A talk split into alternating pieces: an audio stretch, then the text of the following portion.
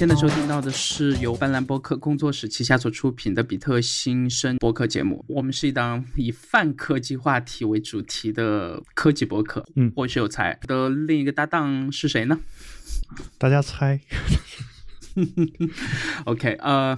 对我下午下午其实这消息已经传了有两三天了嘛，嗯但是下午才刚确定，就是中国区的这个 App Store 又下架了一类的几款，还是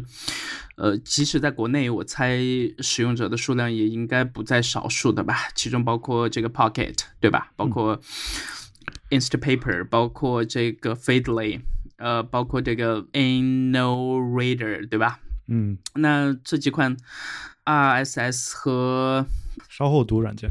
嗯，对，然后还是挺突然的吧，因为，呃，虽然说，其实现在他们下架什么 app，至少我自己都不会觉得奇怪，对，嗯因为我我们自己从来没有这个反抗过嘛，呃，而且苹果那边也确实没有这个义务来帮我们反抗，所以说呢，就一直是不停的这个如果要反抗的话，是跟谁反抗？就是我们做什么的、有一什么样的个主题嘛行为，你觉得才叫反抗？这个就可以另开一档节目去讨论这个，其实这个就很偏这个政治类的话题了嘛，对吧？我我我是觉得这个包括里面有一些这个反抗的这个类似于行为艺术这样的事情，其实还是有很多事情可以操作的。就即使在这样的很高压的环境里，但是呃，至少我自己是从来没有去做过的。嗯，我做过，我做了一档这个嗯 live 解读动物庄园，可以把它理解成是一个行为艺术吗？或者是我的那个叫迪欧根尼俱乐部可以理解成行为艺术吗？嗯对对，这样一个从一九九几年就开始的这样一个很传统的呃，去抓取一些网站的新闻源和这个主要内容的这样一个技术，竟然在二零一七年被封掉，嗯还是挺伤感的一件事。对，对，所以今天我们首先还是你忘了一件很重要的事情啊，就是首先今天是、呃十月二十四号啊，这个对，当然，本身是跟程序员有关系的一个非常重要的节日啊。啊，然后我我没觉得很重要。啊，就是幺零二四嘛，这个二的十次方嘛，是一个非常好的数字。然后呃，就是当然跟我个人也有关系啊，也是我自己的某一个纪念日啊，这个就节目里面不说了。然后呃，还有一个就是今天是我们得首先热烈庆祝呃十九大胜利闭幕，对吧？这事儿这事儿还是得 得先说一下的啊。嗯，这个今天反正就是我觉得，就是这是我非常同意啊，就是嗯、热烈庆祝一下这个十九大胜利闭幕。呃，然后就是你说的这个关于 RSS 下架这件事儿，这件事儿我其实也我最近也一直在思考啊。我思考的当然是可能更宏观的一件事儿。呃，你虽然说我们节目不能聊政治啊，但是呃，我还是聊聊一点跟政治无关的吧，啊，就或者说跟这种就是某一国的政治无关的，我们聊聊这个，简单说一下这个所谓的呃，就是恐怖分子那边的事情啊，就是嗯嗯，比如说现在我是一个呃中东某国的恐怖分子集团的一个成员，假设啊。假设是这么一个人，然后我是我的一个呃，就我之所以是这成这个的一员呢，有可能是因为我一出生的时候就是在这个组织里面长大的啊，所以我从小接受的是这个极端的宗教的呃，就或者叫邪教的这种洗脑吧，对吧？然后呃，这个时候呢，我到了十五岁，我突然觉醒了啊，我突然觉醒了。这个时候觉醒了之后，我我我我觉得我不再相信我之前笃信的那些事儿。那这个时候，我一旦有了这样的想法，并且采取行动之后，你可以想象我的后果是非常严重的，就是因为没有人没有人来接济我，就是当我当我有这样的想法，并且做一些行为的时候，我的后果很有可能是被石头砸死，就是或者是用一些其他的这种残酷的、残忍的手段。所以，当我们要想解决一个就是内部的这样一个问题的时候，其实外部的这种扶持是很重要的。就好比其实我国也有一些这种就是非常极端的这种，我们不说宗教，就说邪教组织的这种成员，当这个成员自己想出来的时候，我们的世俗社会究竟在干嘛？我们的世俗社会往往会觉得说，这人原来是那个教的，我们离得他远一点。而不是说我们很乐于去接纳成为我们世俗社会当中的某一个成员，啊，再稍微的退一步讲，就哪怕他不是一个极端宗教的一个成员，一个稍微没那么极端的一个宗教，可能可能世俗社会对他的接济也是不够的。就当当有一些宗教在实行他的教法的时候，其实我们周围的人都在看嘛，所以我觉得，嗯，有一。有一点非常重要吧，就不管是什么样的这样的一个受压迫或者是反抗，这个外外部的那些人，他对你的那个态度本身也是非常重要的。如果我内部本身有一个人想要去反抗，想要去做一些事情的时候，如果没有外部的人不不帮助，而是采取一种冷眼旁观的态度的话，我我并不觉得说这个事儿是他就一定不对。而是我觉得，如果他真的是这种态度的话，他跟他自己宣称的相信的东西是不一样的。就好比一直以来，就是你一直在引用张 Gruber 说的一句话嘛，就是我一直没表态。其实你你觉得他说的是对的，说这是你们自己的事情。但是我觉得，如果他是对我们是这种态度的话，就我不说他要做什么，而是说如果他他愿意说这句话的话，那我很难很难把他和一个反对川普的人联系在一起。就是其实他自己在做着自己，就他说的一句话，至少跟他自己之前的一直的态度是矛盾的。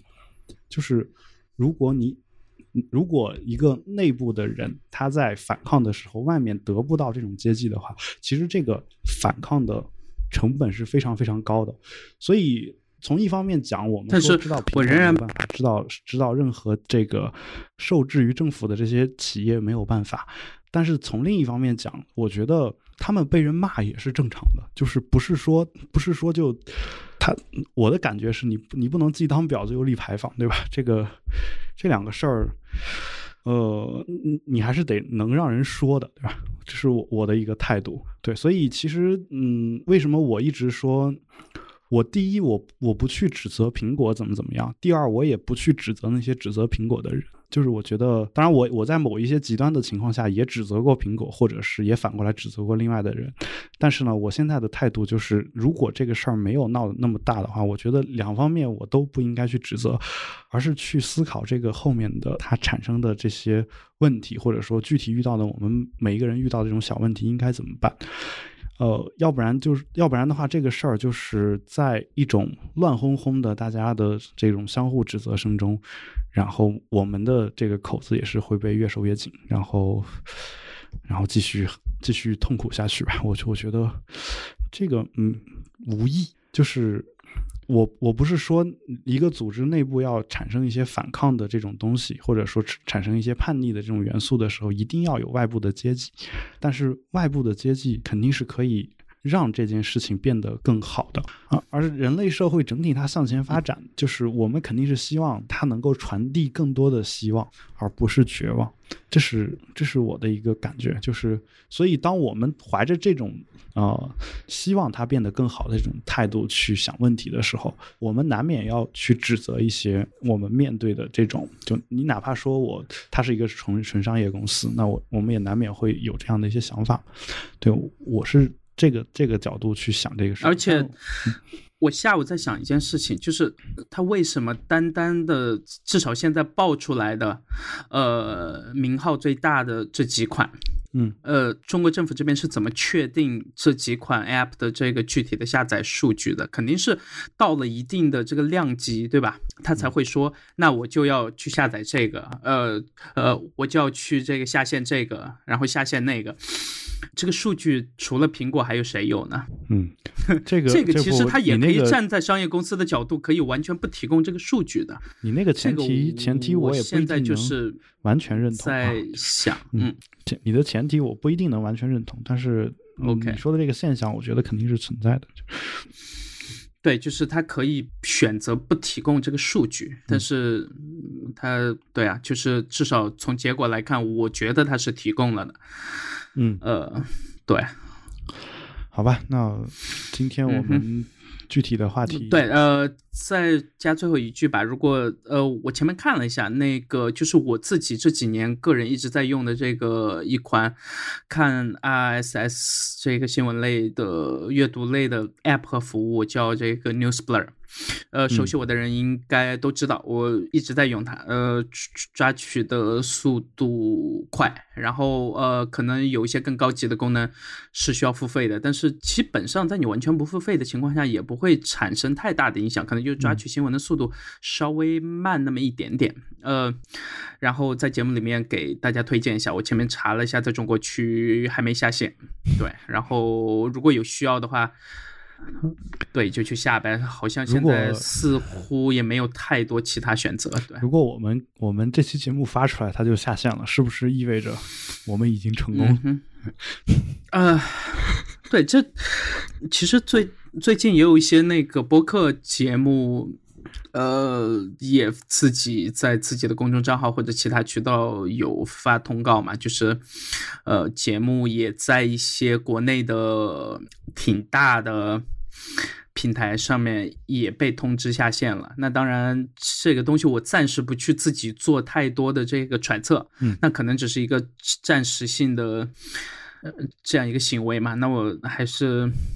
看到还是挺难过的。至少我已知的有大概四五档这样吧，可能会有更多，但是目前我只知道四五档，期间包含了很多人在用的，比如说这个荔枝，包括这个网易，包括。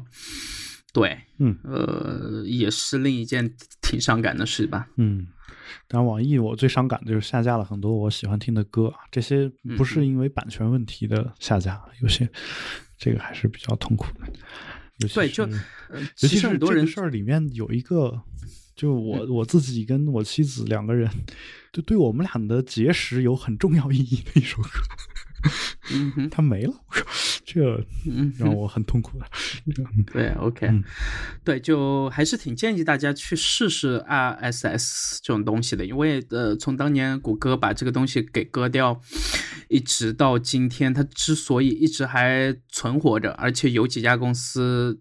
接过来以后一直活得还不错，对吧？嗯，是有它很深层次的原因的，它有点类似于。呃，这个邮件和 IM 之间的这个对比，就是它更就是基本上只要一个网站提供这个 RSS 输出，呃，只要你能这个订阅到，呃，它抓取的源过来，基本上中间的这个通信渠道是不受任何的网络的控制的。嗯，就是它中间抓取的这个渠道是直接在在中间的一个服务器上去完成的，只要那个服务器它没有被彻底强调，嗯，呃，你你的客户端这边应该是不会受到任何的这个控制，而且由于它的这个呃纯匿名性。对吧？嗯，其实还是还是在互联网时代是一个很多人会说它复古或者什么。对啊，这个尤其是在今天，那不管在国外的这个 BuzzFeed 还是国内的这个头条，对吧？这种所谓的聚合类新闻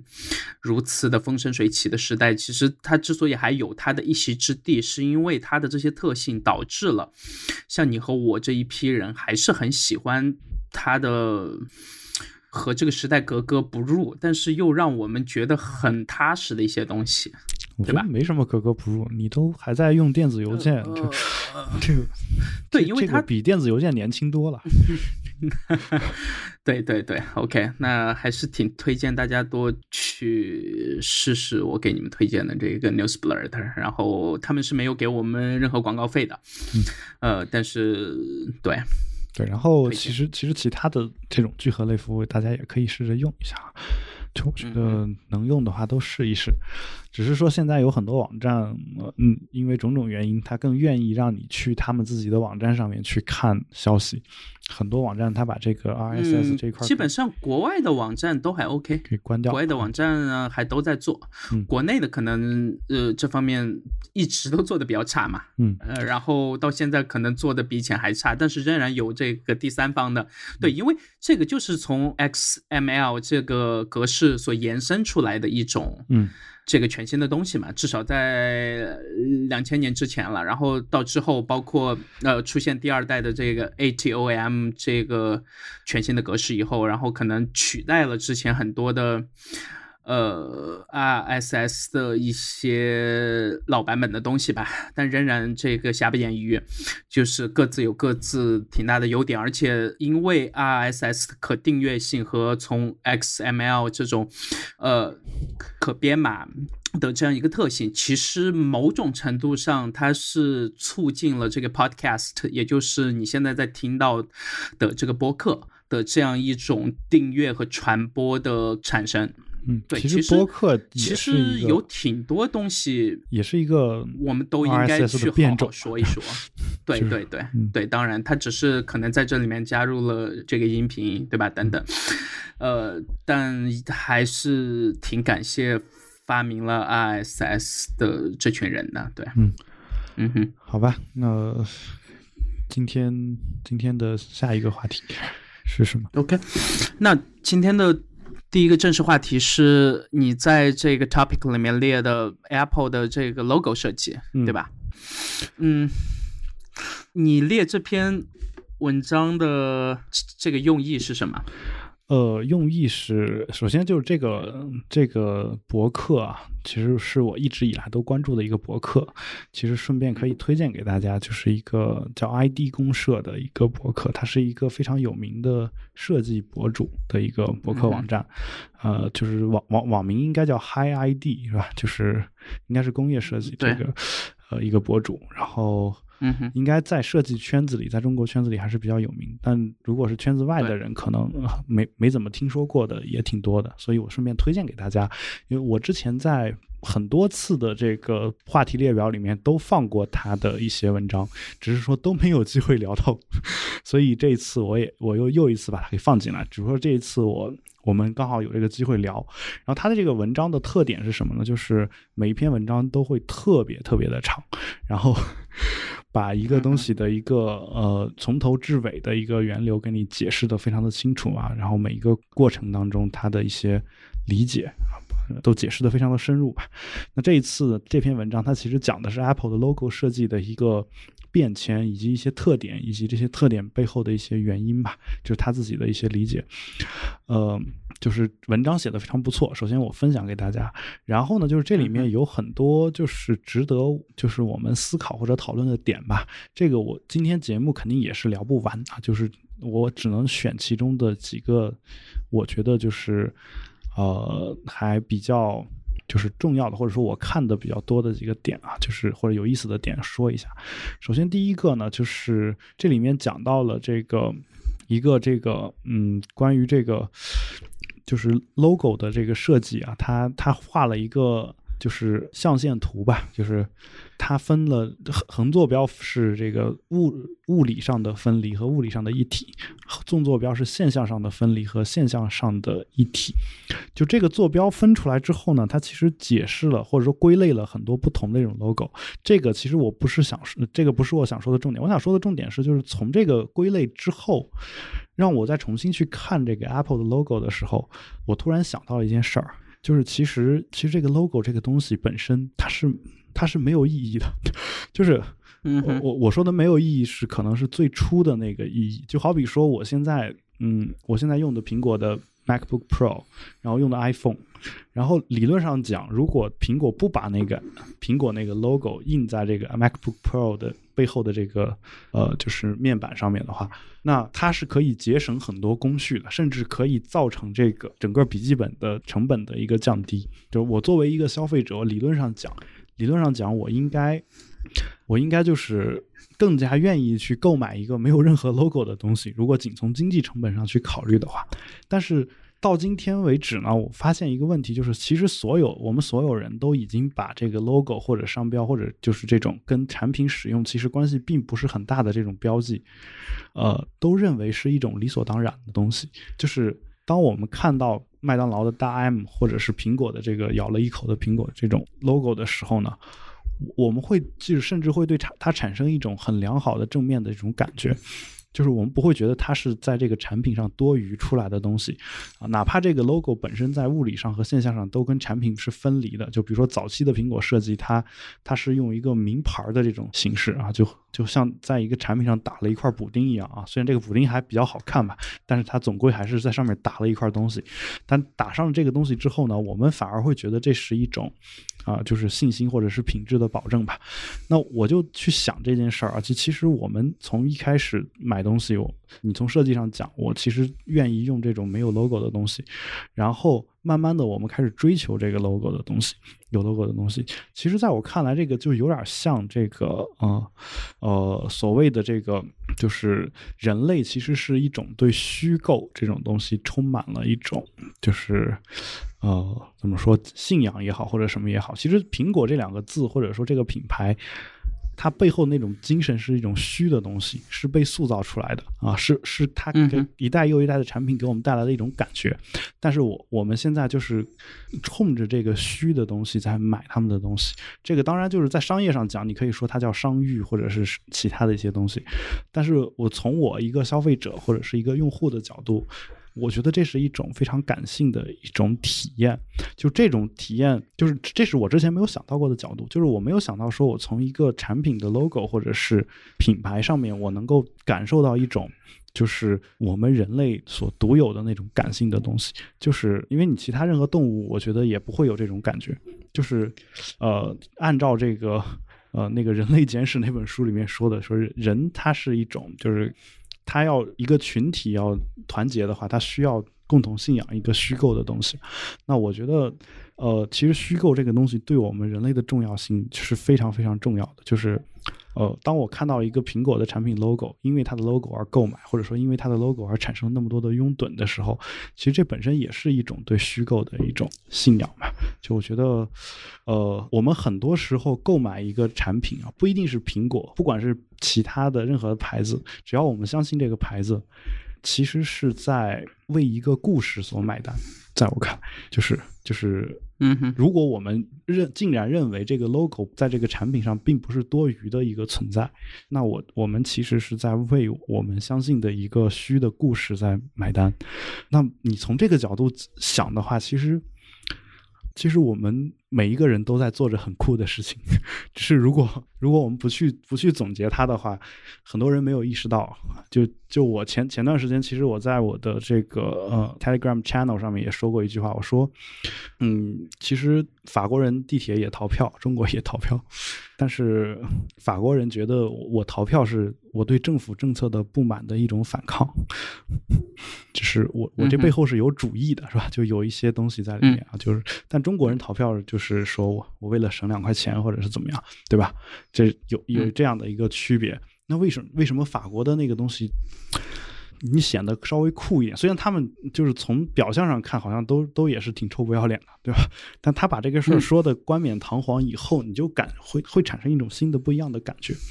那同样也是一样的，就是当我去为了一个品牌而消费的时候，哪怕这个不是苹果的一个特别贵的东西，哪怕我去吃麦当劳，啊，当我意识到了，或者当我把这个我意识到的东西说出来，说我就是为了一个虚构的故事在买单。我去吃麦当劳的时候，除了吃到那个麦当劳的汉堡之外，我还为我脑子里面想象的或者大家共同认可的一个故事而付了钱。那这个时候，你就会也会觉得这个这个感觉有一种。就是很酷的一种东西在里面，而这种东西其实你从背后去深究的话，你是能够提取出一个抽象的东西来。这是我看这篇文章就是第一方面让我觉得的一个东西。另外一方面就是这个里面他讲到一个这个，就是我或者说我提炼出一个点，就是这个关于设计潮流的问题。就其实有一段时间，这个设计潮流大家都是，呃，就苹果其实一直在。做一些就是呃，或者说曾经吧，曾经在做过一些这个，呃，违反当时主流的设计风格的一些事情吧，对吧？啊，现在应该也还在做，只是说你就做的程度，包括做的这个点，可能没有以前那么多。那那这个时候其实就有一个有一个就所谓我我认为的设计潮流的问题，就是在设计这个领域吧，就是当你达到一定水准以上以后啊，就是。呃，你很难说某某一个东西就绝对的优于另外一个东西，就是它可能就是这一段时间流行这个，然后它这个好好，这个就好，然后下一段时间时间它它不流行这个就不好。而这种流行与这这观点其实并不新鲜啊，就但是这种流行与不流行，其实呃你得看谁谁去首先做了这个事儿，谁去首先做了这个事儿。就是我其实一直以来就是说，嗯，陷入一种一种痛苦是什么呢？就是我一直觉得说这个为什么我想到的东西前人都想到啊，这这事儿让我很痛苦啊。然后前人很想到了，比如说某一个人说了一句名人名言啊，就是这个是比如说啊，这世上本没有路，走的人多了，自然也就有了路啊。你觉得很有道理，但是你想说这事儿，其实你也能想到，但是为什么被他先说了呢？然后我我没有说呢，对吧？呃，但是这个事儿是我一开始的感觉啊，后来慢慢的一个感觉就是，嗯，我经历了一些事情之后，我发现有一些事情其实是我先说的，那至少在在之前我没有听过别人也说过，后来我发现就是我说的时候，这话就不起作用。或者说起的作用非常的有限的，最多就在比特新生的听众当中起点作用。只要过了大概半年左右，比如说突然跳出一个人，我们假设这个人是比如说马云，对吧？他说了一个一模一样的观点，假设啊，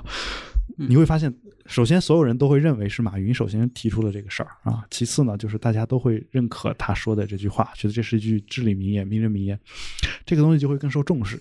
这个倒推回来，你会发现在苹果身上也有这个问，不能说叫问题，就有这个现象嘛。就是说，当其他公司首先在去做一种设计的时候，大家会觉得这是一种设计失败，或者说设计失误啊。但是苹果如果首先采取一个非主流的这种设计的时候，大家就会觉得这是一种对设计的探索，甚至会把它当成新的标杆去模仿，也存在这样的一种情况。就其实，呃。就你作为一个设计师啊，就我我曾经我也见过，就国内有很多这种设计师，这个他们的痛苦在于说自己的自己公司的产品，他不敢去大胆的去用他自己设计理念的东西，他只能遵循主流的一个设计的风格去做，做出来呢，我我和他都知道他的水平其实远远不止于此。但他没有办法，他只能这么做啊。然后当他当他再去，比如说辞职再去应聘新的工作的时候，他也只能把原来做的那个东西放在他的这个作品集里面啊，在上一家单位做的事儿，对吧？然后，但其实他的水平可能不止于此。但是同样，比如说一个设计师，同样的设计师来到苹果，我觉得它就可能有更更多的这个发挥的余地和空间，因为苹果是业界领先的，哪怕你真的设计出一个特别的先锋的、特别的跟之前不一样的东西出来。那我去也没有人会上来就拍着胸脯敢直接责怪你，是吧？你一怪，估计还会被很多果粉去骂你是傻逼或者怎么样，就有有这样的一个东西情况。所以呢，其实苹果的这个品牌无形当中又给设计师了一重这个信心保障，就是说，你来我这儿做设计，你可以大胆的去做，你做出来之后。啊，甚至你这个大胆的行为不会受到任何的指责，或者受到指责会很少，然后反而会引领这个潮流。那这个时候其实对设计师的信心也是一种增强吧。这是我从这篇文章当中我能想到的另外一个点。但这个文章当中本身可能嗯并没有涉及到我说的这么多的东西啊。但是呃，就是大家如果有兴趣可以去看一看，里面也有很多很有意思的细节啊。这是但我刚才那两点是我自己的一个想法。嗯，我不知道有才对这个。那，呃，我先问你一个很小的问题啊，就是你更喜欢那种由图案组成的，比如说像苹果，嗯，呃，或者像这个耐克，嗯，对吧？这样的由图案组成的，呃，这个商标呢？还是说更喜欢像比如说这个三星，嗯，或者是 HTC 这样直接由这个字母或者其他的这个文字来组成的这个商标？你更倾向于哪一种？这个，嗯，你说的这个问题太就太笼统了。就其实你看，比如说这篇文章里面出现博朗的 logo，它是字母组成的，对吧？但它它就比三星的好看很多。在我看来啊，没有这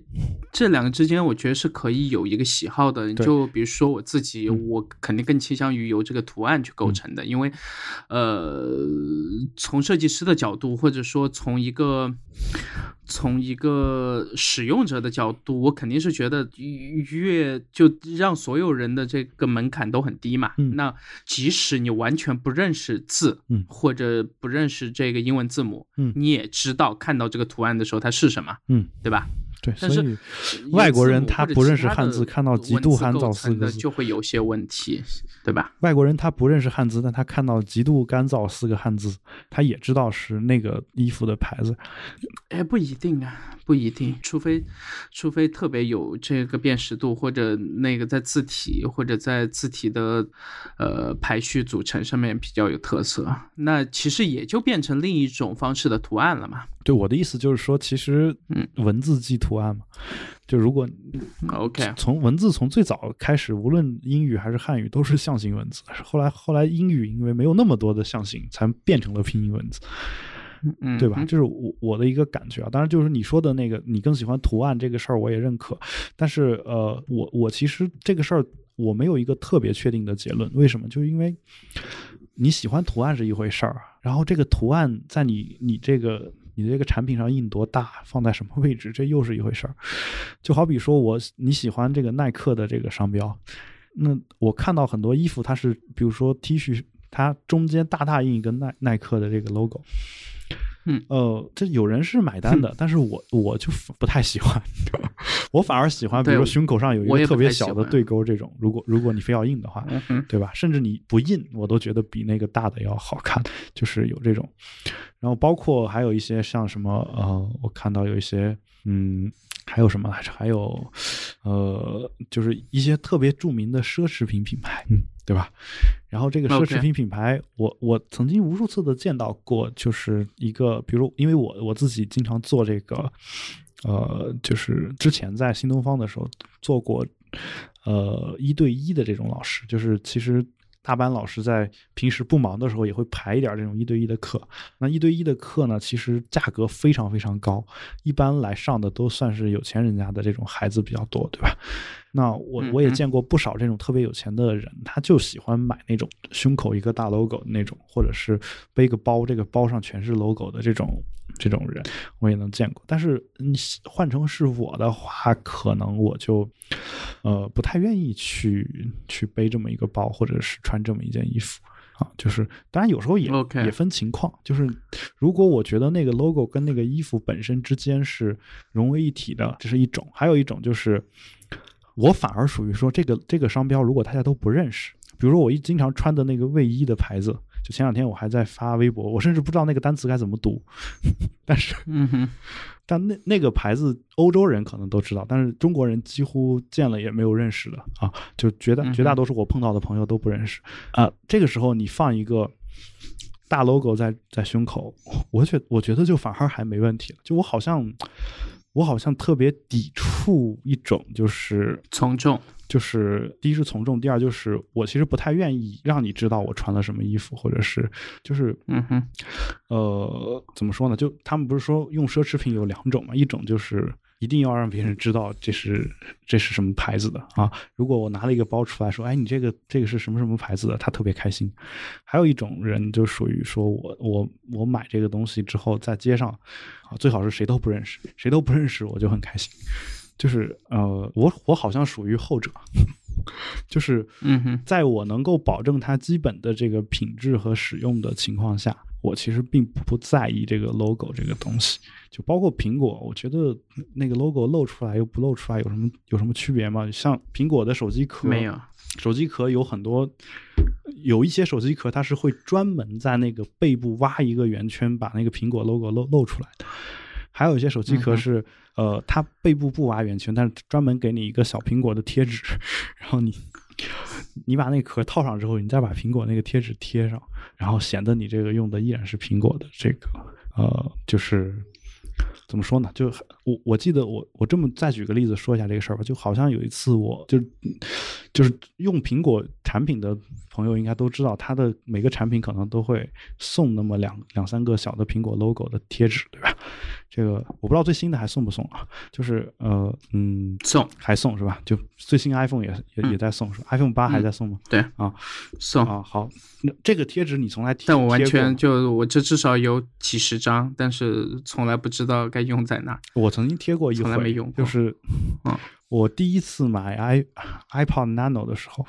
我我把那张贴纸贴在了我的打印机上。嗯哼。然后我有一同学来了之后，觉得以为我买了一个苹果的打印机，对，嗯，然后，但那会儿苹果好像已经不出打印机了，对吧？还是说他从来也没出过？我我我不清楚啊。呃，出过出过吧？出过，当年出过，对，但是是八九十年代的事儿。然后然后就是反正就他以为是苹果的打印机，后来他到了我面前之后，我发现是惠普的，然后然后我当时的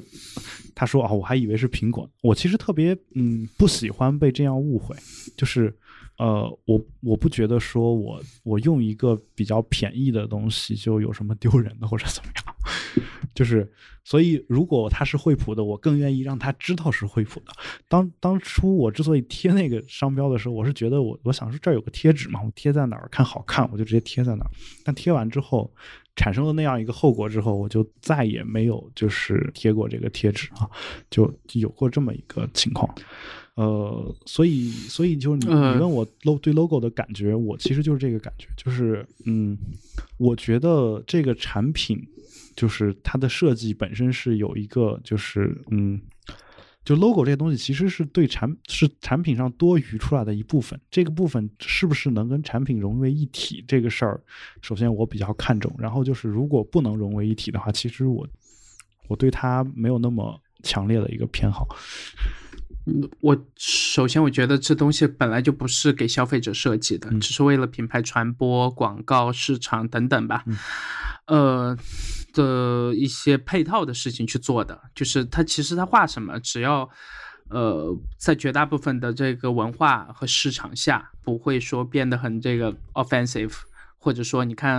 很多品牌就喜欢用这个蓝色，对吧？嗯然后喜欢就是会有一些比较偏综合的一些这个偏圆、偏圆润的一些这样的形状，会在绝大部分的文化和市场下都是接受度比较高的嘛。那可能绝大部分公司就还是会用这个。这其实苹果这些年它的 logo 也一直在变嘛，对吧？嗯那我个人肯定是最喜欢之前的那种几种彩色的。条纹那种，那个、那个、那个，确实是我自己最喜喜欢的欢的。一对，要是有现在有那种比较高质量的贴纸，我还是挺愿意买几个的。但是至少我没找到。呃，如果听众里面有人找到的话，也可以推荐给我嘛。但是，呃，就是我觉得，如果作为一个品牌的完整的那个 package 里的东西的话，它当然挺重要的，而且我我虽然说我不是一个说呃设计师吧，但是我泡这个 Dribble 这样的网站的这个频率还是蛮高的嘛，就是也没有特别特别特别强的目的性，但是很多时候是为了说呃去看一些有一些这个呃概念图这样的东西，有一些这个全新的 App 或者全新的交互、全新的 UI 这样的东西，呃，在上面还蛮多的。然后，嗯，泡了这几年，我慢慢发现有一点还蛮好玩的，就是，呃，可能是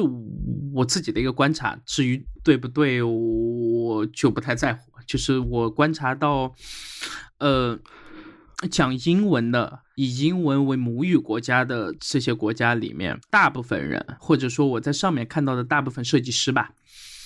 是不太喜欢用文字来做一个品牌的。嗯，但是呢，非英文区的那些人，其中不光包括中文啊，包括这个日语、韩语，然后呃中文了，当然呃包德包不包括或者说法语嗯之类的？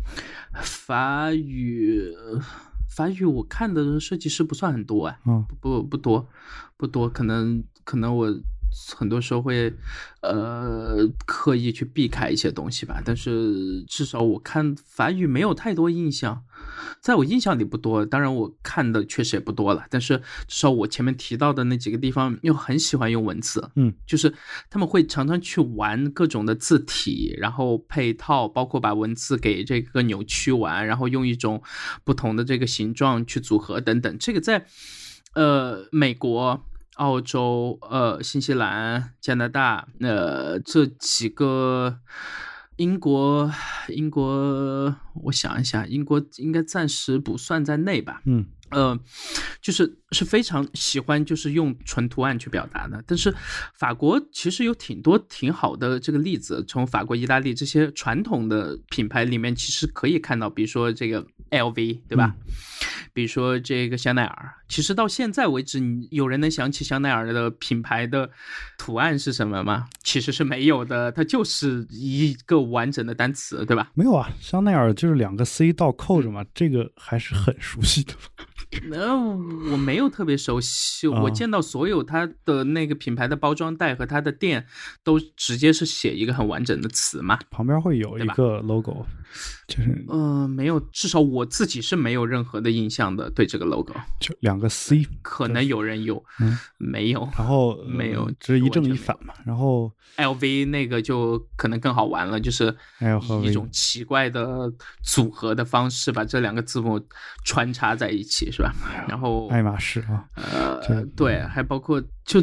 好像是有这个趋势呢。当然，我这观察有可能是错的，但是再看回我们国内的这些公司，其实就更粗暴嘛。就是腾讯可能就直接在上面放一个腾，或者是呃，有时候也是企鹅，对，呃，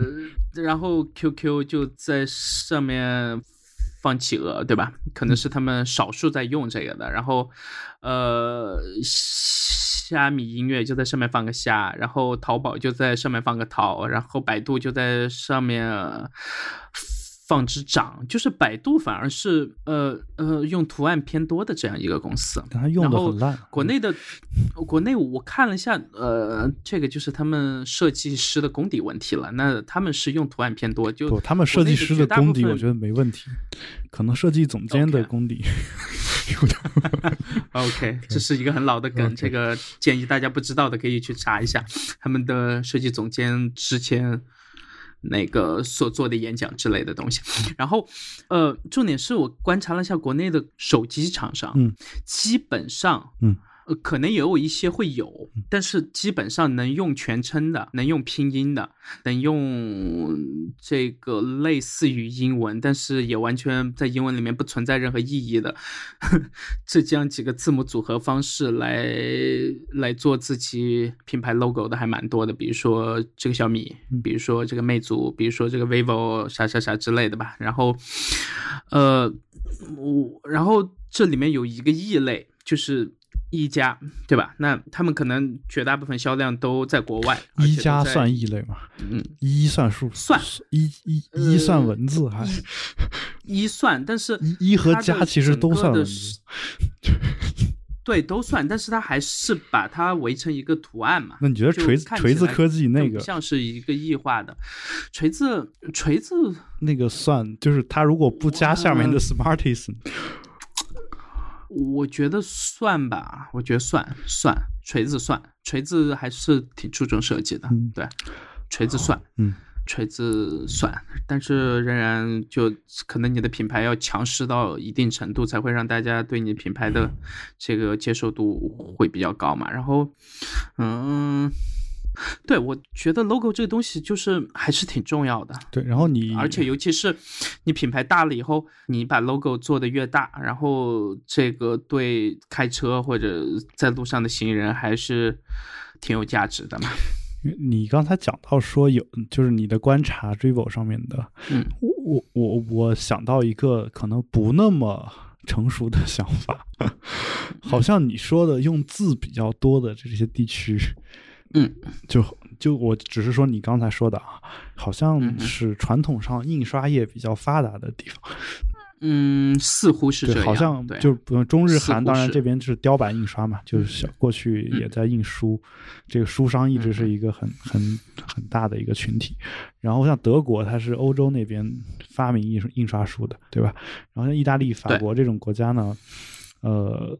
意大利当然就一直在这个石头上刻字儿嘛，对吧？罗马这边，这个嗯，对，就是产生金的地方嘛，对，所以就会在这方面可能印的比较多一点。所以，所以你发现意大利的牌子，包括有才曾经给我送过一个 Smag 的烤面包的炉，那个也是四个字母，然后也也没有什么特别的其他的一个呃含义。然后包括就是还有一些，就你不能说它就是字母或者是图案，呃，因为它经常就是字母和图案同时出现，就有有一些对，像这个就特别好玩，在中国的很多这个所谓的老字号，嗯包括这个月饼品牌，包括一些其他的，呃，其他的和吃相关的这些，嗯。特别好玩的是，他们很喜欢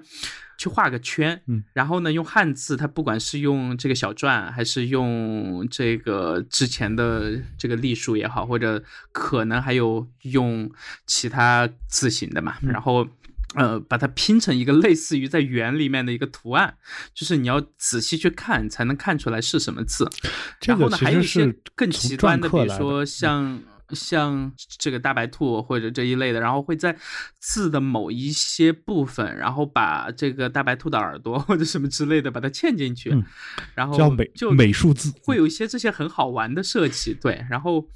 其实还蛮有趣的，我觉得。对我我觉得就是嗯，其实英文也有啊，就是啊、然后。似乎好像要少一些吧，对英文，那种就是跟图我见的不算特别多。还是还是挺多的。然后呃，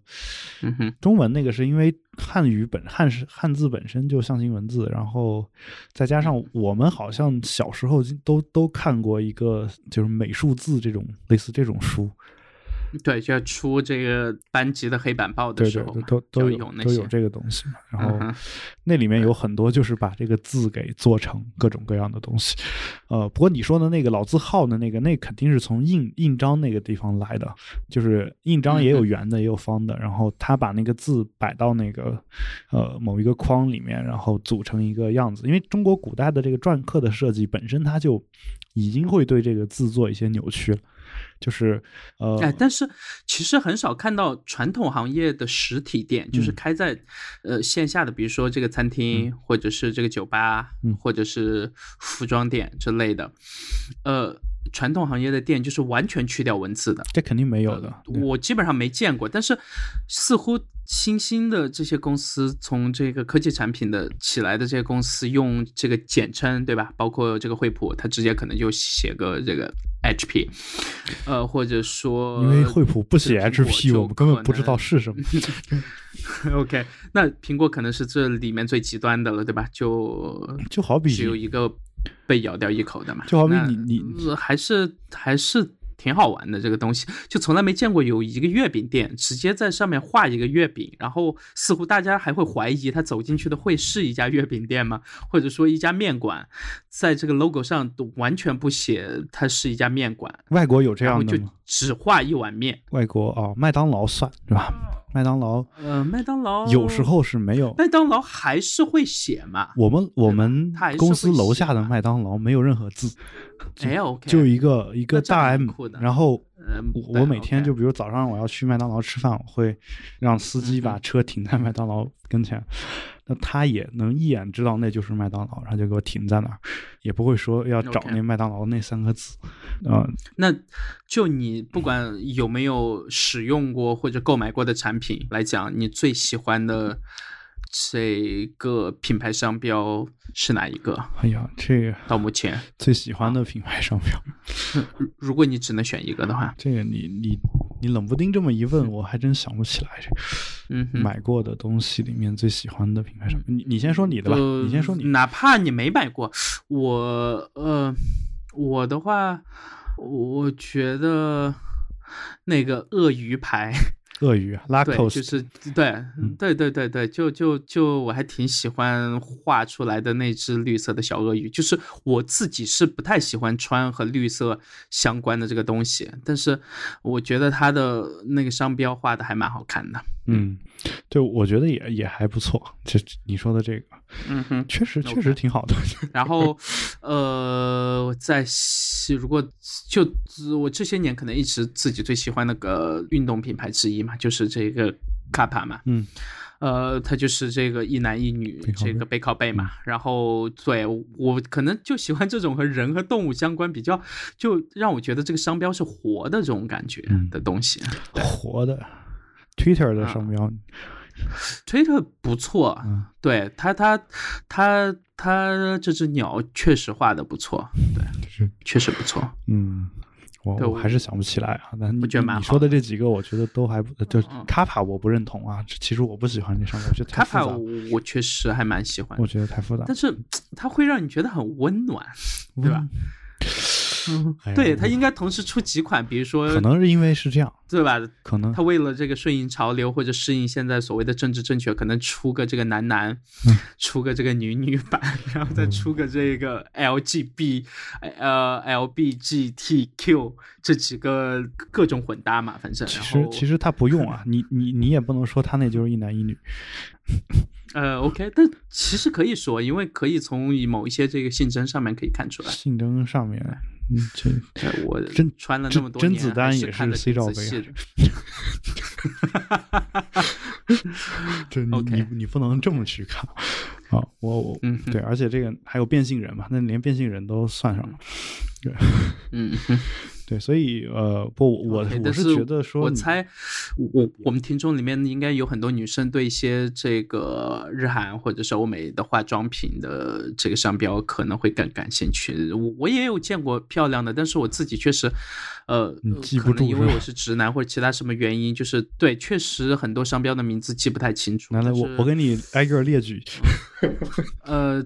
就就不用了，因为你和我列举完，我还是就是没办法把这个名字和商标对上号。你要这么说，我觉得那个呃，就是原来的 If Saint Laurent 的那个标志还可以，哇啊，YSL、就是呃，我知道，但是我不记得。就那个对，那个还不错，但是那个就也是三个字母，用一种诡异的方式组在一起啊，这个又是又是这种，嗯还有是。还有是就鳄鱼，我觉得确实是里面算不错的，因为我其实特别喜欢穿他们的这衣服嘛，对，所以嗯，所以可能跟那个 logo 有很大的很大的关系，再加上他们家的颜颜色都比较纯粹，然后我觉得也也是我比较喜欢的一个原因。呃，就是他们的 logo 印在他们的衣服上，不管大小，我觉得都还挺好看。就是，哎，OK，你喜欢霞布士？我不知道就是，有一条狗蹲在那儿，那个那个商标，呃有点印象，但是还是想不起来。霞布士，我看一下，我我其实忘了忘了英文怎么说了。霞布士，霞布士叫呃，看一下啊，霞布士叫 Hush Puppies，呃，没印象，没印象啊不知道。OK，嗯，我我觉得以完全以你不知道喜欢这个嗯动物的这个状态，你应该也还挺喜欢霞布什的。你可以对，或者或者同类的这种，其实我也挺喜欢的啊。迪士尼品牌出来的还蛮多的嘛。其实我还喜欢匡威，呃呃，匡威那个其实还蛮有辨识度的，嗯只是说后面发现大家都喜欢用星星以后，对吧？嗯就可能比较那个。匡威，然后对，然后就就还还挺喜欢的。其他的不是你你这么一问我，我想不起来。我我先回去想想，说不定下期节目我就有有这个想法啊。OK，那呃，关于这个东西，可能我们会如果能哪一期把，比如说这个呃，请刘庆他们过来做一期跨界的，就嗯还会不错对可以问一下他他这个在这方面是这个专业人士 logo 的这个 logo 用字的多少跟这个国家印刷业的发达程度是不是有有这个相关性？啊。对我看到他们前前一段时间不是去德国做了一个这个字体几日游嘛、这种活动，然后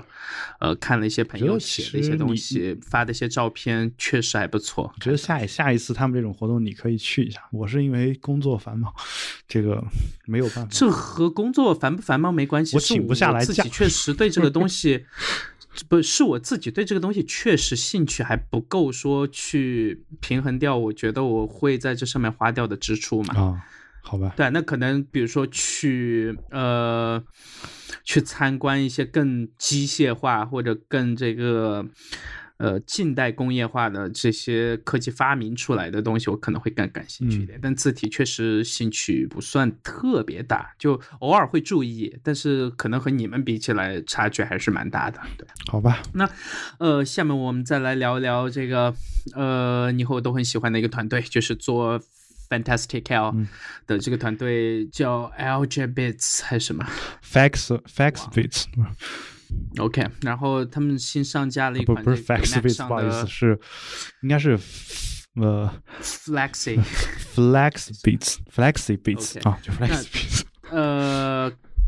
叫 Core Top，、嗯然后我用了七天啊，还是八天到 Hop 现在嘛发布了，对。然后，嗯，因为我在 iOS 上是一直用那个，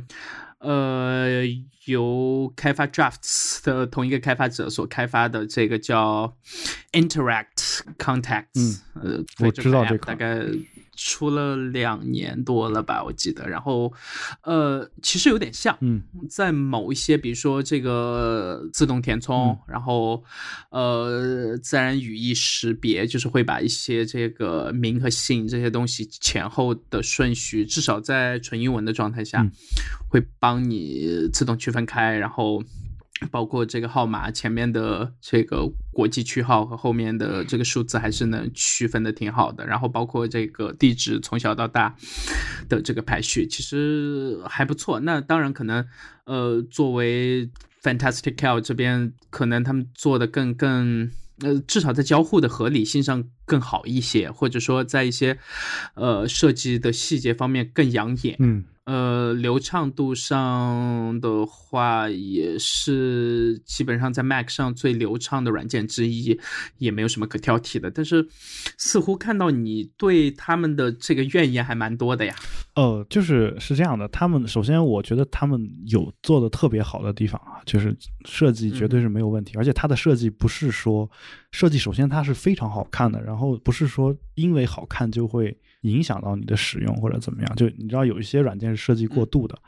就是它这个软嗯件有一种设计过度的感觉，但其实你使用起来还并没有那种不爽的感觉。就因为我其实一直在用他们的那个 Fantastical 那个那个应用，呃，这个那个应用已经到了什么程度呢？就是因为它好用到，就好看以及好用到，让我愿意就是忍受一些这个他们其实还没有做到完全满足我的一个需求，比如说这个呃农历，其实我是有有刚需的，我其实并不是想看嗯节日，而是我家里面其实都是过农历生日的，我得知道哪一天他们过生日，对吧？这个这个嗯重复提醒还是很重要的，但它这个软件不支持，所以我还是得配合着呃 iOS 或者 Mac 的原生的日历在用。呃，但就是说。有些人说说你订阅一个农历的这个日历就可以了，但其实你订阅了也是一个治标不治本的这样一个做法，因为它没有办法重复提醒嘛，对吧？然后嗯，嗯然后就这是一方面，所以它的那个软件，我觉得，但就它的那个软件本身的那个交互，包括它的功能来说，对于一个不需要农历的工，仅仅仅仅是在工作场合，或者说本身也就不需要农历的一个人来说，其实已经非常好用。就已经非常好用了，而且呃，我我也完全可以就用英文来去做那个自然语义识别，这个也对谁都没有影响。嗯，但是呃，就是你说的这一款 Cut Hop 这个应用，我我觉得是这样的，就是它如果只是它现在展示的这个功能来说的话，对我而言没有任何用处，或者说用处极低。就它它对于这个有点过于简陋了。就是首先他，首先我必须承认，这个团队它是属于一个，呃，特别容易把一个小功能做到特别精致的这么一个团队，啊，就是比如说嗯哼它、他们还有一款应用叫呃叫 Chatolog 是吧？Chat Chatology、是吧？Chatology 就这么一个。呃，应用其实它也是一个非常微小的一个功能，把它给做到一个极致。但这些微小的功能，我觉得首先对于外国人来说，或者说对于西方人来说，可能是够用的。但对于我一个东方人来说，呃，我觉得这个有时候不一定是怪他们，而是怪这个从通讯录从诞生那一天起的一个电子通讯录从诞生那一天起的一个逻辑。这个逻辑就是西方人定下来的，它它嗯并不符合我们东方人的很多种习惯。就是呃，举个很简单的例子，就是比如说我我们的姓和名，在绝大多，除非你是跟他关系特别好啊，然后你可能有个昵称或者怎么样。如果如果不是昵称这种，就是要存一个人的名字的话，肯定是姓和名连在一块儿存的嘛，对吧？嗯，就是连在一块儿存的。这个事儿是这样这样的，就是哪怕它现在能够把姓和名识别出来，你存到那个 iOS 里面，它也连不到一起，对吧？就基本上有有这么一个一个东西在。然后呢，呃。我我自己呢，就是比如说我经常写邮件，写邮件的时候，我我自己存的这个通讯录姓和名是分开的。那你就发现你在写邮件的时候，在查找这个人的时候，特别痛苦的一点是，比如说我有才的这全名我知道，然后我把他全名往里面一输，那我肯定是姓名连在一块儿输的嘛。输完之后出来的这个人就搜不搜不到有才这个人，因为我必须在姓和名中间加一个空格，甚至有一些比较变态的软件，我必须是把名放在前面，把姓放在后面，中间加空格，这样才能搜出来，然后才能去发这个邮件。发过去那边呢，有有才收到之后呢，他会发现他自己这边显示的时候，自己的姓和名也是反的。也是也是很痛苦的，而且不仅是反的，中间还有一个空格。这种事儿，我我给无数的这种其实电子邮件的客户端的软件写过邮件，然后就是希望他们能够考虑一下中国人的用途，至少让他做到一点，就是我把姓和名连着，中间不加空格输进去的时候，能够把这个人给我搜出来。就是这个事儿是。我我觉得就是它能解决也应该解决的一件事儿。好，这个事儿可能有一些客首先客户端已经解决了。我要说一下，这里面很多是因为呃我们使用的操作系统的这个区域设置的问题。嗯是吗？呃，尤其在 iOS 这边，呃，你如果呃像我把区域设置设为这个设为这个美国，那当然我这我这一年多用的一直都是这个加拿大，嗯。因为我呃有的时候它很难去，就是我很懒，嗯，然后不太想去转换这个磅和斤或者公斤之间的差距，或者是这个呃好几英里和这个好几公里之间的转换嘛。然后呃，但至少用加拿大的格式就还 OK。嗯。那，但是他们那边的这个姓和名确实和我们这边是有些这个东西是差别还蛮大的。但是你要是设为中国区的话，呃，系统自带的通讯录其实识别的也还 OK 了。不，我说的不是这个问题啊，问题在于说你设为中国以后，你你的外国人朋友怎么办？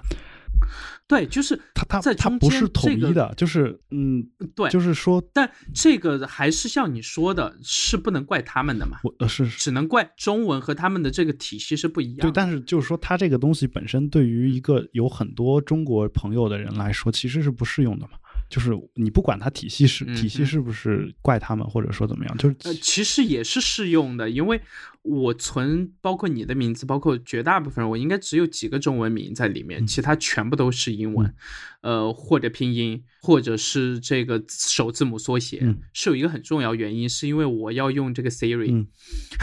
就是有的时候去那个打电话或者干嘛的时候，我我对，因为他没办法，至少目前还没办法做到中文、英文或者和其他语言的这个混合输入和识别嘛。嗯，所以说，呃，我只能存拼音或者存这个英文名字，而且拼音好多时候识别的还不够准确。嗯那我就直接存这个首字母，很多时候我就直接要打给一个人的时候，直接念这个人的这个三个字母。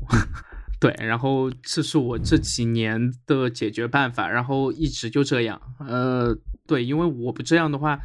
感觉整个人都快那个彻底分裂了。对，你是因为可能就这么几个中文名嘛，然后我我们这边有七八百个中文名的，有时候就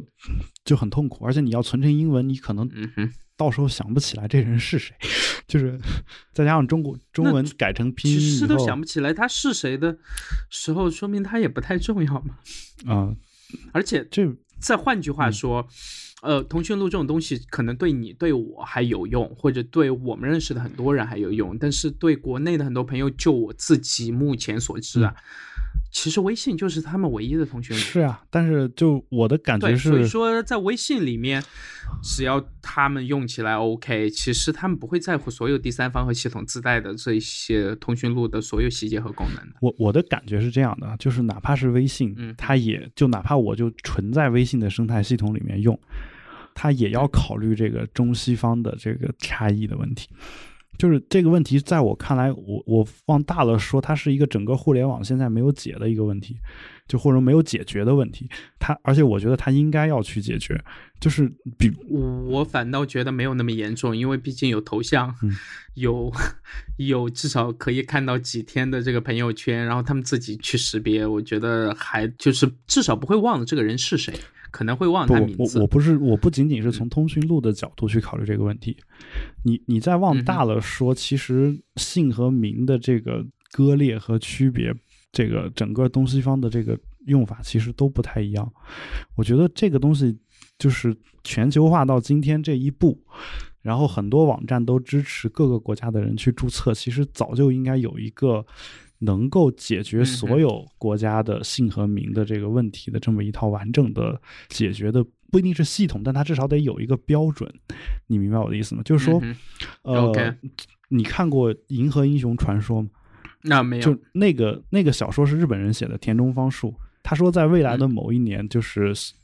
在拼写这个名字的时候，你在名字上面应该有一个选项，就是你是东方还是西方，就是有两个不同的选项。那里面一个叫一个呃，就是男主角之一啊，叫叫杨威利嘛。杨威利他姓杨嘛，然后嗯嗯，他就是一个东方式的一个名字，那他就自然的把这个姓放在前面，名放在后面。那我当时看这个方法方案的时候，我就觉得说，其实我们早就应该出这么一套解决的问题的方案了。那我能设想的是什么呢？就比如说我在。我可以，我可以就是选择我这个系统默认的是西方还是东方。选择完了之后，当我存某一个特定的人的时候，我可以把它调成另外一种，就是有一个有一个类似滑块一样的开关，或者是两个选项，我可以在默认的一个某一个的情况下，我可以选择另外一个。比如说，我一直是以中东东方的这个名字来存人的，然后这时候我突然结识了一个外国的朋友。那我我他是一个西方人，那我就可能需要按照西方的先是名，然后是姓的这样一个方式来存。那我就点一下那个西方那个按钮，我就可以把这两个东西给换过来。然后下面整个通讯录那张卡片上所要求提供的信息，也就是照着西方的那一套来的。但如果是一个中国人或者日本人，那我觉得他应该就是照着我们的这样一个习惯来的一套东西。只是说现在最最早的这个互联网的电子通讯录是由外国人设计的，是由西方人设计的，所以很很多地方它是不符合我们中国人乃至中日韩这种国家的，甚至是连匈牙利这种国家的一个使用习惯的，对吧？我我觉得。我觉得就是只有这套标准出来啊，甚至这套标准出来以后，有一些大公司开始做了一个完整的这样一个系统，比如苹果或者是呃 Google 这种公司，它做了一个符合这套标准的系统以后，然后像这个 Flexi Flexi Beats 这种小的团队，他们在做 Cut Hope 的时候才会。才会有章可循，因为我不能期待说，因为他们公司本身也就两个人嘛，对吧？好像是还是几个人？嗯，组成就就两个人嘛，就两个人的情况下，我们很难要求他去，就是了解全世界各地那么多的姓姓和名的不同的情况。但是如果有一套标准的话，他照着标准去做就好了，他没有必要去想这个问题。这是我我的一个。一个感觉，因为以全球化到现在这一步，其实早就应该这样。而且有意思的是，他们网站上，他们网站还提供日文版。然后，嗯，但是我我我不觉得他们的软件会对日本人会比对我们友好多少，这是我的一个感觉啊。就当然他们的软件很漂亮，其实，其实这个问题确实像你说的是特别复杂，包括在线提交这些注册时候的这个表单的这个。CSS 的格式，或者说，对吧？这些东西都要考虑到。有一些国家，比如说偏东欧的这一带的很多的名字，可能就几十个字母。对啊，就是怎么去同时，只要一个中文名字，可能只有 li 或者再加几个，呃，就。四五个字母可以搞定的，然后到另一个国家要四五十个字母，这中间这个差距该怎么去解决？我觉得还是有挺多东西，至少在在线这一块，从技术角度去解决，呃，是挺复杂的，但是仍然不是那种说完全不可解决的东西。只是因为这个事儿是可以穷举的，全世界总共就两百多个国家。对吧？嗯他的他就对。就算说那个语言有好几千种，但其其实每个人肯定都有一个还比较常用的语言能写成的名字嘛，我觉得，对对吧？当然，所所以我觉得就是这个事儿是能穷尽的，它不是说完全没办法穷尽的，至少而而且还有一些情况是，你比如说这一类语言，其实它的习惯是一样的，你就可以就葡萄牙语和西班牙语他们的姓名的拼写习惯，我觉得没有什么特别显著的差异，对吧？但其实我倒是觉得，在多语言国家和地区，这个反倒是更好解决的。就是，呃，可能在加州的朋友会知道，对吧？比如说他们那边提交这个一些从驾驶证的申请啊，到可能选举时候的表单，到你社区的很多表单等等吧，这些表单其实都有好几种语言的版本，嗯而且，呃，这几种语言在你本地的这个本地化都做的还蛮好的，都是请他们自己社区的人去帮他们做翻译，嗯做这个本地化。其实，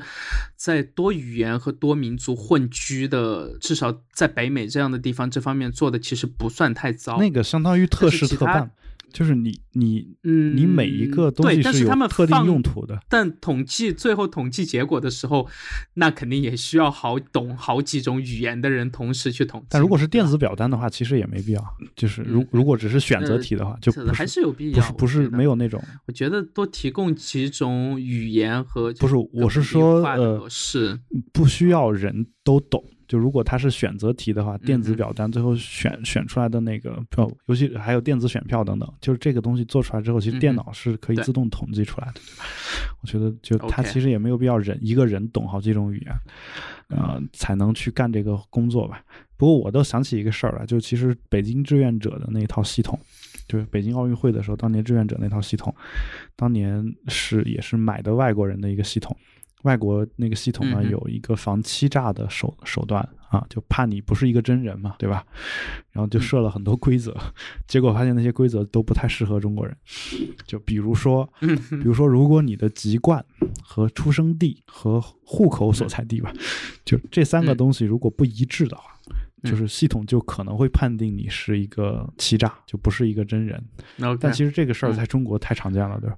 对吧？对就这三个个不一样，就非常非常常见的一个情况，所以嗯就是也存在这种情况嘛。所以我觉得，就往大了不用说，但至少通讯录里面那几项，就那几项东西，我觉得是可以定一个标准的，就包括人的名字，包括包括各种号码、电子邮箱地址，然后真实的物理地址，这几个我觉得。这几个统还是做一下，我觉得我觉得对有些语言，比如说我我觉得很难，这这个里面很难定那个标准。比如说这个日文，呃，可能他姓氏前后的长度全都不一样，而且可能在他们护照上面用的是中文，嗯对吧？或者在一些其他相关的证件上面用的真的就是这个汉字嗯了。那可能也不是全都是汉字，但至少挺多是汉字的。嗯这个名字。然后呢，出来念的时候翻译成这个英文或者什么要念这个，就是有 K 开头的，有这个 W 开头，就是各种又又念起来要用呃偏英文的这个发音来念他们日文的名字，但是呢，在他们自己念日文的时候呢，又不是按英文的，就是。呃，会按那个发音的，嗯，就有点类似，但是是按他们自己的那一套来念。嗯，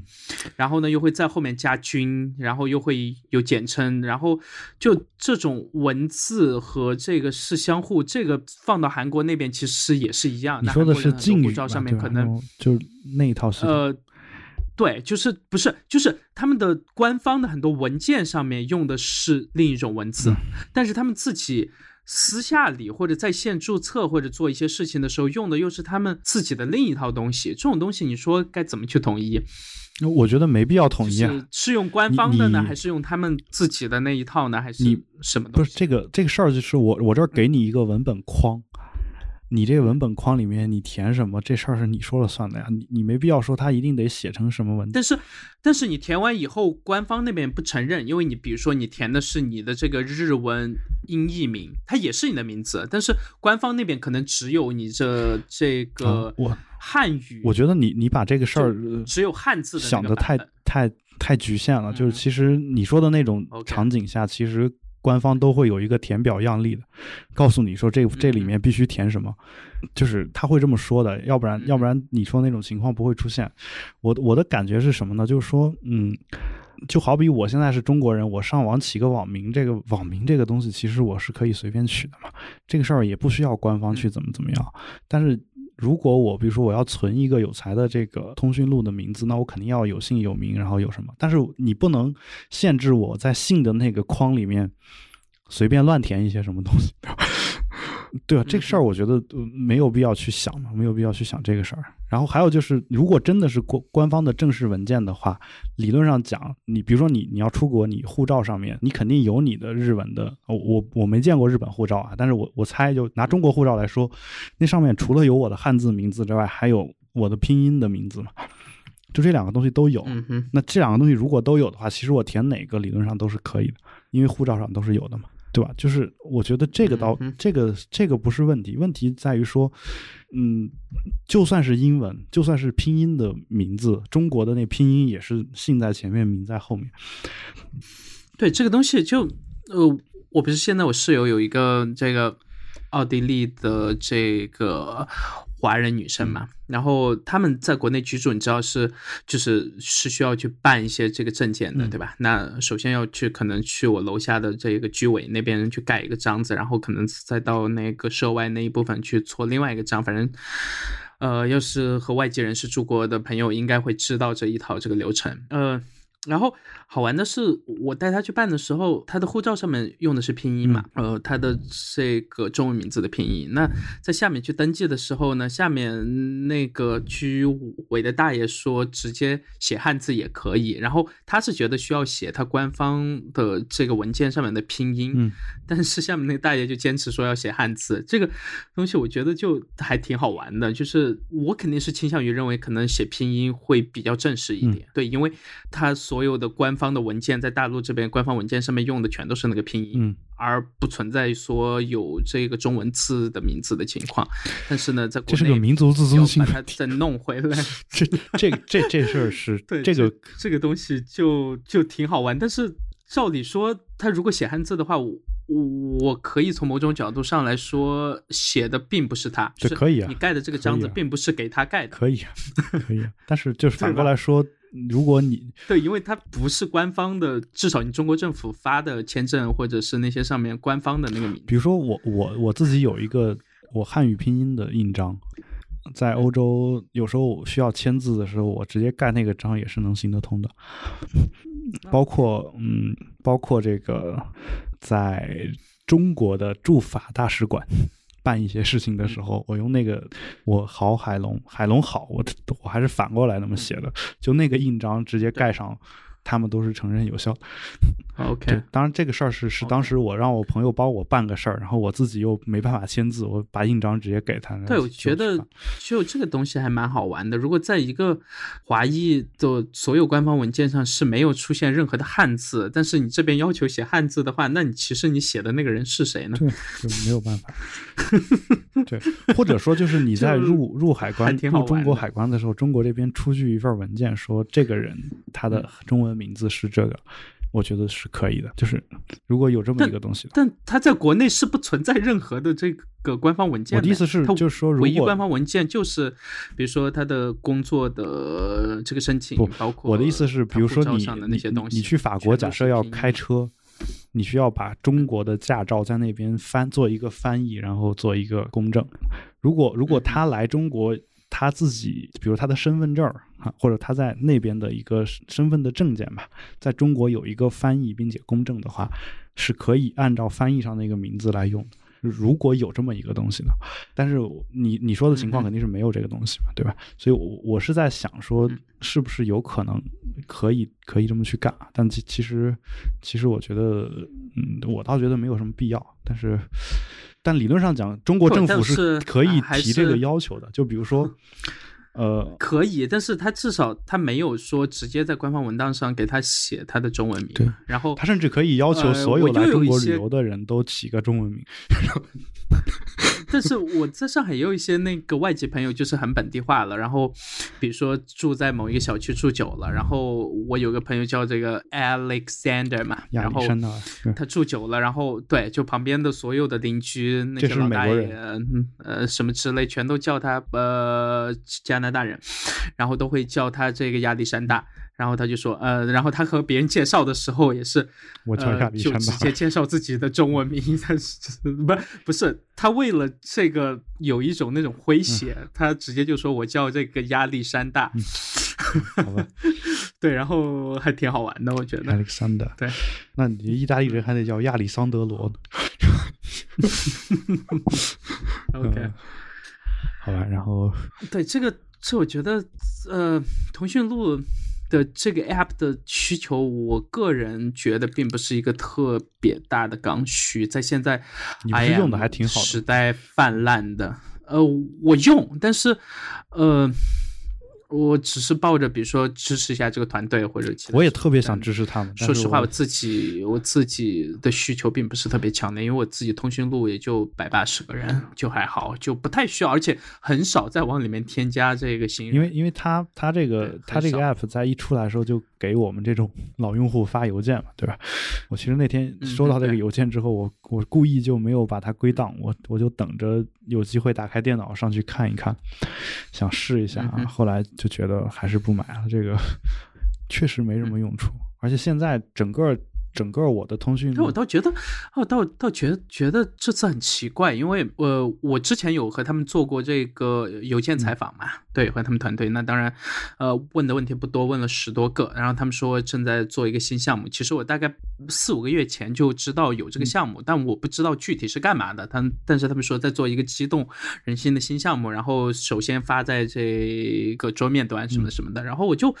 看完这个真事出来以后，我就很好奇，我说，呃，对，因为和他们在同一个这个 Slack 的开发者群里面，嗯，然后我我就私下里大概问了一下，我说，那为什么没有同步上线 iOS 版或者是这类事情，然后再做一些，比如说，呃，能从其他的 IM 端口能导出，对吧？因为这些年我们用的 IM 的所有的呃，拿我们的这个 contacts 的权限的逻辑，都是说从系统自带的 contacts 或者从这个谷歌的 contacts 或者其他在线网络，你的 Facebook 或者你的其他所有里面往它这里面去导入，但是呢，它却从来不产出，就是就是我能不能说把，比如说把这个微信，嗯。或者把这个 Telegram，或者把其他我们在常用的，比如说把这个 WhatsApp 或者这类的吧，能他们能不能把他们的通讯录打包以后，以一种格式往外导，然后导到这一类的软件里面，然后用这一类软件作为一个统一的这个 hub，、嗯然后再把它这个分类管理从哪导入、从哪导出的这些呃分类分组全部都做好，然后它有一些自动化的这个功能，然后可能这个东西我觉得在移动终端上的需求其实远远比在电脑上的需求要大得多，因为电脑上可能现在其实不管是国内还国外用用移动设备的人都比用这个 PC 的人的这个频率要高嘛，对吧？那可能我我人数上还是多少有点差异，但至少你你说的这个我个觉得在移动端上的效率比较高一点你。说的这个功能，其实在哪儿都无所谓了，毕竟这种需求嗯多长时间才来一次嘛？然后就如果你整理一次的话，而且我觉得你说的那个 Hub 是 Google 自己也想做一个 Hub，然后苹果自己也想做一个嗯 Hub，、就是这个事儿已经已经有了，只是说他们互相有，这我知道，在国内有一些，呃甚至国内有一些这个系统自带的东西也会做一个类似于整合这样的东西，包括那个黑莓，对吧？它也会整合一些，但是仍然和我想要的那种，你总共七八十个人，你想要什么？整洁，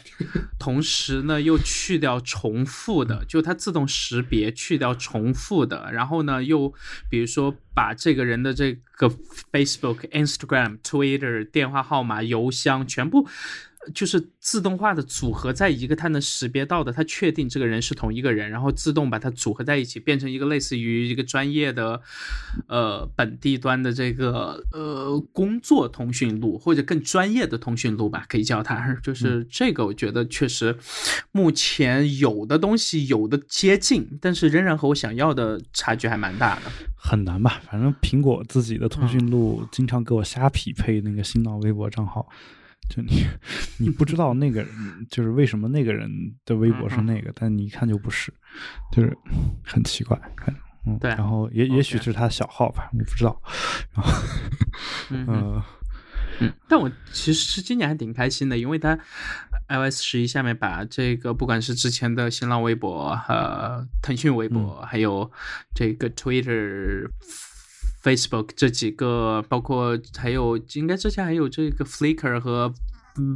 Vimeo 吧，就是这几个带社交属性的，不管是视频还是 IM 还是其他的社交平台，这就在系统里面有最高的这个权限嘛，就是呃你直直接设置完以后就有默认的这个。分享的接口出来，但今年全部去掉以后，我还挺开心的。可能有些 App 暂时有点水土不服，但我之前看到这些东西我就很不爽。就是你，就是我不管我用不用这些，它一直都在设置里面，但是我看着这些东西我就觉得很不舒服。对，尤其是什么腾讯微博这种东西，请问现在还有谁在用，对吧？好吧，那就其实，其实我觉得通讯录这个东西吧，然后我其实一直是通讯录重度用户，而且我其实一直在 Mac 上面在用通讯录，但其实各种但其实同步的什么，其实比如说什么的做的也特别特别那个。人脸识别到了一定阶段以后，我们还需要通讯录吗？就直接对他是谁，然后他的所有的东西，只要你我又不是政府，我也干不了。资料给我，是我想获取一些信息。这个事情政府也干不了。政府现在不是已经能干了吗？Facebook 和 Google 这样的公司可能干。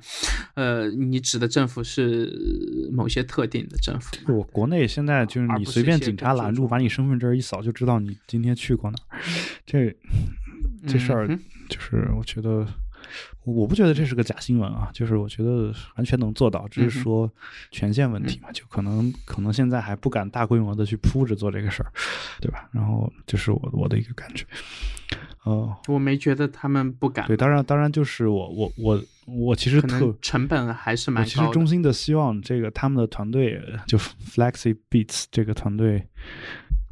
能能在它的 Fantastical 上面加上农历啊，但是这个需求估计他们是实现不了。就我 就用其他的嘛，对啊，你可以把需求稍微分开一下，没必要所有。因为我其实其实希望日历软件就用一个嘛，现在你说我日历还得用两个，就比较痛苦。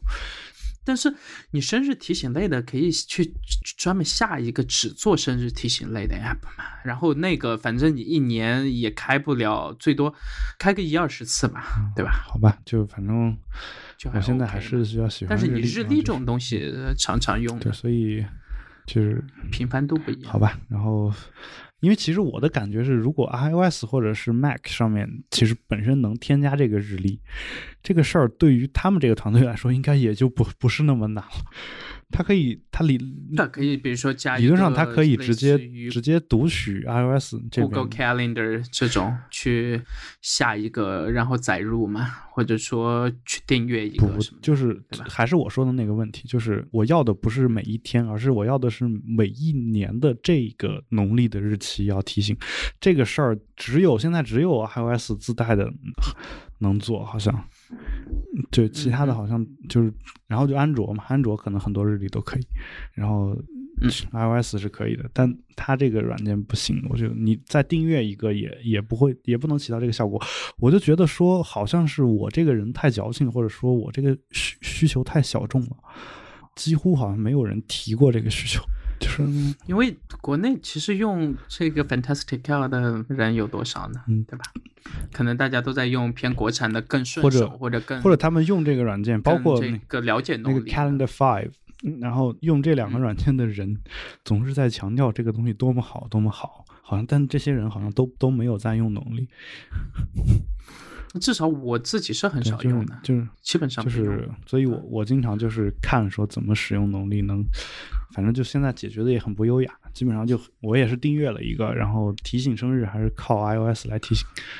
然后 iOS 这这方面的提醒也是很痛苦的，就它它是功力和能力都会给你 提醒，